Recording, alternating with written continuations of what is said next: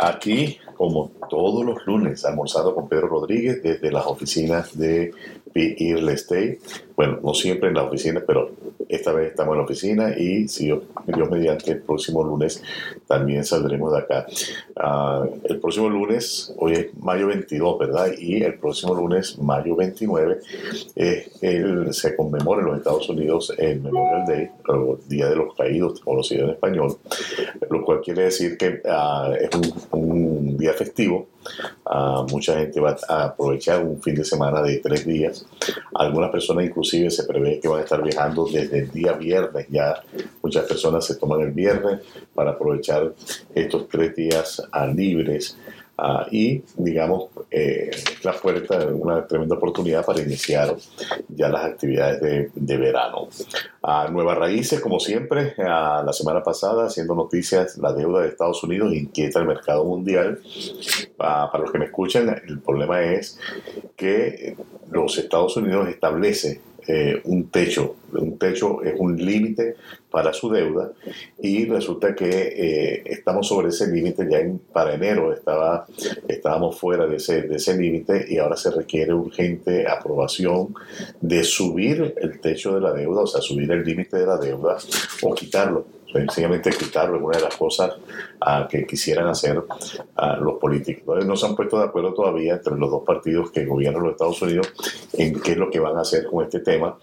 Y lo cierto es que es bien preocupante porque la verdad es que una potencia como los Estados Unidos con una deuda incrementándose a esa magnitud realmente ah, da, miedo, da miedo lo que pueda pasar, porque no es solamente los Estados Unidos, sino que esto afecta, como dice el, titular de Nuevas Raíces, el mercado mundial.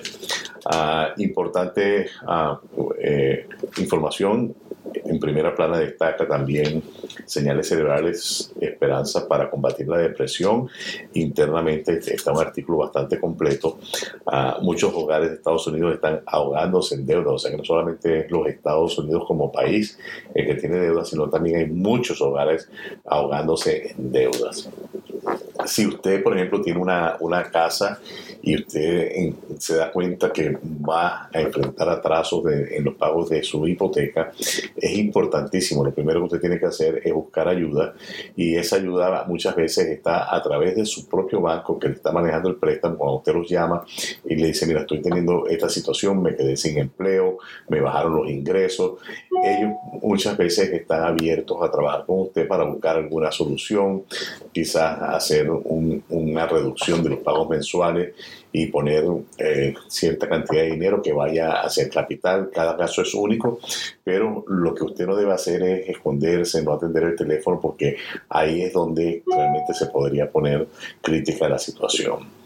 Ah, no sé si muchas personas quizás no saben, pero aquí en los Estados Unidos inclusive existe una ley que es una ley de bancarrota cuando una persona se, se, ahoga en deuda y llega a un punto en que esa deuda es impagable, es quizás el momento también de consultar con un abogado para ver cuáles son las opciones de uno aplicar para una bancarrota y de esa manera uh, o hacer una renegociación con los, los acreedores a través de la corte y empezar a hacer pagos mensuales o, dependiendo del caso, puede ser que la bancarrota sencillamente le borre todas las deudas y usted tenga que comenzar su historia crediticia de nuevo. Eh, hay opciones, hay opciones. No permita que, si usted está ahogado en deudas, no, no permita que eso le quite la, la tranquilidad. Usted tiene que ver, ser, eh, antes que nada, ser eh, creativo buscando las diferentes opciones, pero también ser realista y determinar si usted va a poder salir o no de la deuda. Muchas personas lo que hacen es cuando se encuentran con, con las deudas y no pueden pagar el mes, y no pueden en vez de pensar y, y darse cuenta en qué punto están, muchas veces lo que hacen es que entonces se endeudan más para seguir pagando, utilizan quizás una tarjeta de crédito, sacan efectivo con una tarjeta de crédito y van pagando, pero es importantísimo. Usted tiene que hacer un análisis. Si usted necesita ayuda para esos análisis, usted puede llamarnos aquí a Pi Rodríguez Consulting para sentarnos, revisar con usted cuál es su realidad y usted pueda tomar la decisión, la determinación de qué es lo que más le, conviene hacer. Ah, en la primera página también destaca, creador del el chat uh, de inteligencia artificial, el chat GPT, pide al Congreso de los Estados Unidos regular el desarrollo de la inteligencia artificial. Eh, esto es interesante que venga desde la misma persona que, uh, que generó esta, este, este boom porque es un boom, porque la inteligencia artificial está existiendo desde hace tiempo. La inteligencia artificial la vemos este, en las casas. Muchas personas tienen estos sistemas electrónicos y empiezan a hablar con, con aparaticos que eh, Alexa, a esto, o en el teléfono Siri. Y si usted se pone a ver todo eso ya es, inteligencia artificial. Ah, un artículo que no quiero que usted deje de, de, leer es sobre la neurociencia y entre los siete últimos hallazgos más importantes. Y eh, eso está desarrollado en la, en la contraportada, ah, pero hay un punto que es bien importante que es sobre la conexión entre el cerebro, el cerebro y el sistema inmunológico.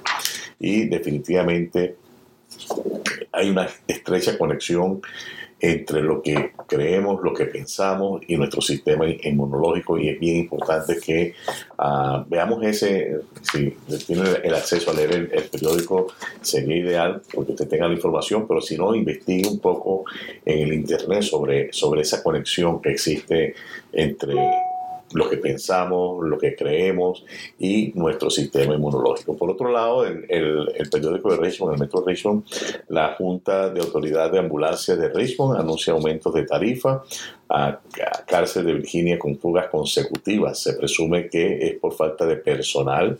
Ah, en la cárcel de Piedmont tuvo dos fugas consecutivas en abril Ah, y eh, no publicará registros que muestre el alcance de su problema de personal, citando preocupaciones de seguridad.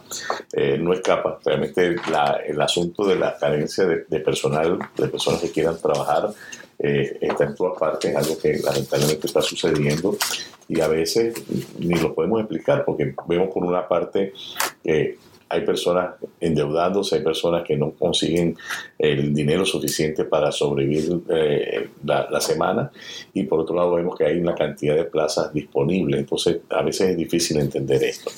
Ah, hoy tenemos un tema y vamos a hablar sobre uh, inmigración y eh, quizás no es su caso, quizás no aplica a usted, pero usted seguramente conoce a alguien, alguien que tiene un familiar, tiene un allegado que recién está llegando a Estados Unidos y lo que queremos es dar un poquito de información para que esas personas que están llegando a, los Estados Unidos primero entiendan la necesidad de aprender sobre el sistema eh, de buena mano porque el mayor problema que nos, nos, hemos dado cuenta es que muchas personas tienen información, mucha información, pero no es la información adecuada algunos de estas personas que vienen con el privilegio inclusive de tener un parol, por ejemplo, eh, llegan aquí y están siendo mal asesorados para empezar a hacer cosas que, que, no deben hacer, porque obviamente una persona que viene con un parol, que tiene camino a obtener un permiso de trabajo, uh, ¿qué necesidad tiene de, de exponerse buscando eh, utilizar una identificación fraudulenta o algo por el estilo. Tienen que tener mucho cuidado. Y de eso se trata el, el, tema de hoy. Vamos a hablar de, ese tema de, los, de los, las personas que vienen llegando, cómo son esos procesos de adaptación a, este sistema. Ah, y quiero compartir, antes de eh, entrar en materia, quiero compartir una información que nos envió la abogada de inmigración Lori Harris, con la cual nuestro departamento de, servicio de inmigración trabaja, y es sobre el cuidado que tienen que tener las personas con las promesas de los notarios, se llama el artículo, el artículo es un artículo publicado por Stop Notario Fraud .org, que es una página de internet dedicada a explicar lo que es un notario aquí en los Estados Unidos y alertar al público de los posibles fraudes. Es importantísimo entender, porque en la mayoría de los países latinoamericanos un notario eh, es algo completamente diferente aquí en Estados Unidos. En, mi país de origen, Venezuela, eh, un notario es la persona que asientan en, en, libros, en las notarías públicas. Eso, eso es una cuestión, eh, un evento casi sagrado, pues ir a una, a una notaría a notarizar un documento. Aquí no, aquí en los Estados Unidos un notario lo único que hace es certificar que la persona que está firmando al frente del documento es quien dice que es. Entonces tiene que tener mucho cuidado porque no puede poner usted cuestiones legales en manos de una persona que no está calificada para ello. Algunas personas piensan, aquí no voy a ir a casa del notario para que me haga un poder. Este, un notario no está en la capacidad de hacer un poder. Un notario quizás puede ir al internet, buscar una forma, llenar los blancos y, y lo lleno, pero cuando se trata de redactar un documento legal, eso solamente lo puede hacer un abogado que esté colegiado y que esté adscrito a el colegio del Estado en el cual ese documento se va a utilizar. Esto es importantísimo tenerlo en cuenta porque una vez más venimos con la creencia de que un notario es un abogado, es una persona de leyes.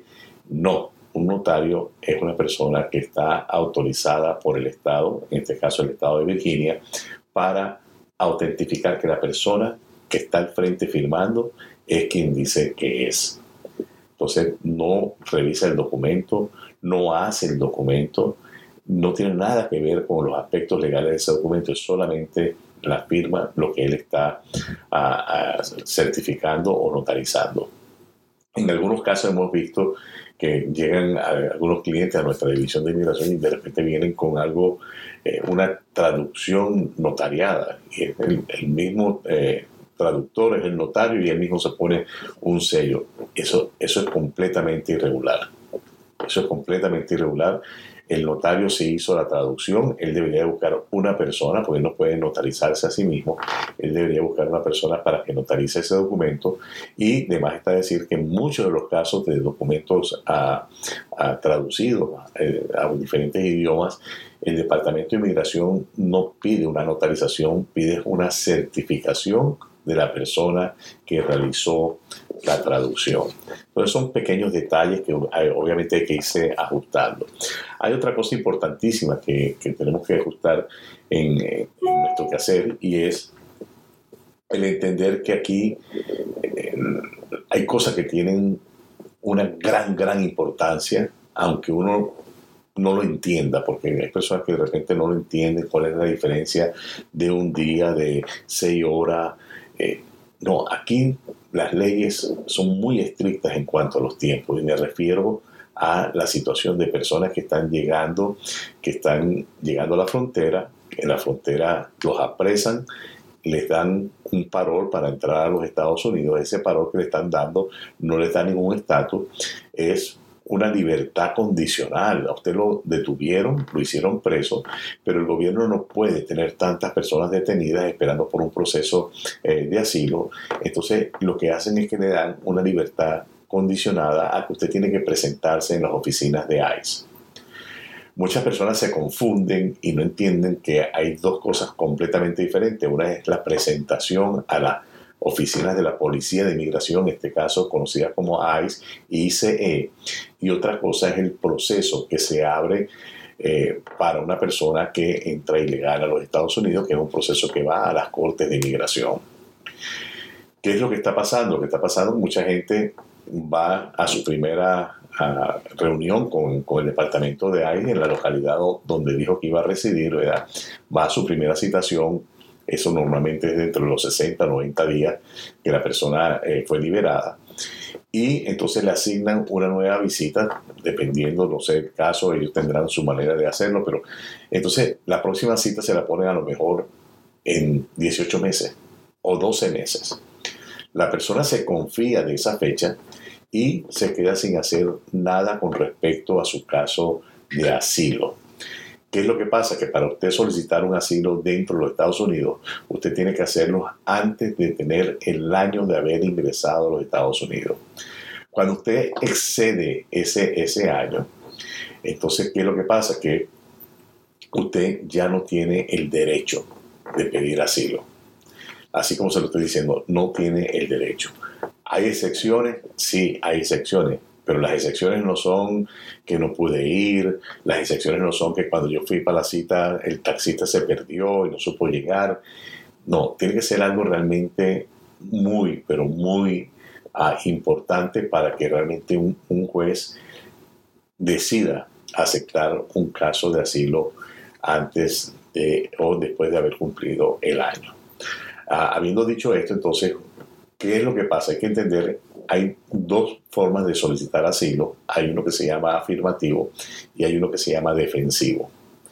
El afirmativo es una persona que llegó normalmente con una visa de turista, llegó a un aeropuerto, a un puerto de entrada y entró de manera legal a los Estados Unidos.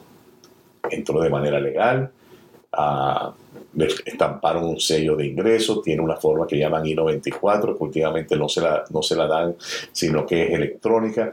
Esa persona está ahora en Estados Unidos y decide por alguna circunstancia pues que no puede regresar a su país, siente miedo de regresar a su país, miedo a ser torturada, miedo a ser asesinada, eh, ya sea por su opinión política, por eh, su religión, ah, o quizás sea porque pertenece a un grupo social. Y a un grupo social, sí, puede ser que pertenezca a la comunidad LGTB, por ejemplo, ah, y en su país estén agrediendo a las personas LGTB, puede ser que la persona sea tan, en algunos países inclusive el solo hecho de pertenecer al grupo de mujeres pudiera ser una causa, porque en algunos países no se respetan los derechos de la mujer, eh, son de alguna manera maltratadas, humilladas, torturadas y en algunos casos inclusive asesinadas. Entonces, todas estas serían posibles causales para uno pedir un, un auxilio, un asilo. Vuelvo y le repito, eso tiene que suceder antes del año de haber estado en los Estados Unidos. Entonces, ese tipo de, de, de, persona que entró y está solicitando un asilo afirmativo, normalmente va a través del Departamento de Inmigración de los Estados Unidos y a través de ese, de ese departamento es que se completa la aplicación, se envían las evidencias, los recaudos para ese proceso. El otro caso se llama defensivo. ¿Y por qué defensivo? Porque esta persona entró a los Estados Unidos de manera ilegal, fue capturada, ¿verdad? Normalmente esta persona fue capturada por las autoridades de, de la frontera, el Border Patrol que llaman, los captura, los fichan, llenan toda su información y si ellos deciden, y digo deciden porque ahora las reglas cambiaron un poco allá, si ellos deciden liberar a esa persona dentro de Estados Unidos, entonces le ponen un patrón o una rutina de presentación con el departamento de ICE y le envían la documentación a la corte para que la corte a posteriori entonces va a emitir una notificación de aparecerse en corte. Esa persona, por si no lo saben, realmente está en un proceso de remoción, se llama en un proceso de expulsión de los Estados Unidos. Entonces, esta persona tiene que poner su asilo de manera defensiva, porque él tiene que eh, defenderse de una, un delito, el delito de haber entrado ilegalmente a los Estados Unidos, y defenderse de esa orden de, vamos a llamarla deportación, remoción, que existe allí. Entonces, este caso es defensivo. ¿Por qué? Porque está involucrada directamente la Corte de Inmigración. Este caso, al igual que el otro, ah, tiene que ser llenado dentro del año, o sea que no puede esperar último momento. Algunas personas llegan corriendo a última hora a tratar de hacerlo y resulta que no les alcanza el tiempo de enviar la documentación correspondiente, eh, de buscar, son diferentes evidencias que hay que, fomentar, entonces se presentan casos que de alguna manera pues no van sólidos. Ah, hay algo que se llama el Master Hearing, que es la presentación a la corte. Las personas que están bajo estos régimen de ah, presentación con el ICE, ah, muchas veces la corte le envía esta correspondencia a la dirección que ellos dijeron que iban a estar y también le envían a la oficina de ICE. Nos hemos dado cuenta que en algunos casos la persona se está enterando de que tiene una corte para un master hearing en el momento que va a hacer su presentación a la policía de inmigración, en este caso ICE. Entonces es cuando se entera, oye, tengo una corte para tal, para tal día. Ese master hearing es importantísimo asistir, de preferencia preparado y asistido por un abogado. Porque en ese master hearing básicamente lo que la persona le va a enterar los cargos que se le están haciendo y la persona tiene que decir que tiene un, caso así, lo tiene que decir, yo estoy eh, eh, bajo eh, esta norma y quiero pedir mi asilo y la corte entonces le dará instrucciones de una nueva corte que se le va a asignar donde ya toda esa documentación tiene que estar ingresada. Entonces es importantísimo tener todas estas cosas en consideración si usted conoce a alguien que tiene un familiar, que tiene alguien que está recién llegado. Yo creo que todas las personas hispanas conocemos a alguien que está en esa situación. Mi recomendación es recomendarle a esa persona que le diga a su familiar, a su amistad, que no se quede dormido, que busque ayuda. De hecho, la, Corte ah, y el mismo ICE dan información muchísima de abogados que pueden trabajar pro bono. Uh, estos abogados pro bono trabajan gratuitamente, no están quizás disponibles en todas partes, pero esa, esa opción también existe de buscar un abogado que le trabaje su caso pro bono. Ah, y lo que usted tiene que tener mucho cuidado es de no buscar la asesoría legal, porque de ese proceso depende realmente que el día de mañana usted pueda permanecer en los Estados Unidos. Entonces, ese es un proceso que tiene que, hacerse blindado. Este, es a veces hasta absurdo una persona después de haber pagado miles y miles de dólares en, en, su travesía, en la frontera, en, pasar de un país para otro, y después que llega aquí, donde ya empieza inclusive a tener cierto ingreso, esto y lo otro, entonces no termina de poner el dinero que necesita poner para culminar su caso, su, su aventura de venir a los Estados Unidos de manera satisfactoria. Es muy importante tener eso en cuenta. Eh, si usted que me escucha conoce a alguien que necesita información, uh, aquí en Rodríguez Consulting estamos dando uh, charlas gratuitas sobre la situación de los, de los asilos para que la persona entienda realmente lo que, lo que tiene que hacer, cómo atender a todas estas cosas. Y usted puede llamar al 804-615-5252, 804-615-5252 para hacer una cita para obtener información, a esa cita de información sobre lo que es un asilo defensivo, un asilo uh, se da de manera, de manera gratuita. Obviamente ya si la persona necesita un paso más allá, a través de nuestra abogada de inmigración, Lori Harris, le, podemos atender, ofrecerle los servicios completos para uh, completar todos sus casos de manera legal, de manera uh, profesional. Eh, no me queda más que eh, despedirme e invitarles al próximo lunes cuando estaremos aquí nuevamente almorzando con Pedro Rodríguez. Gracias.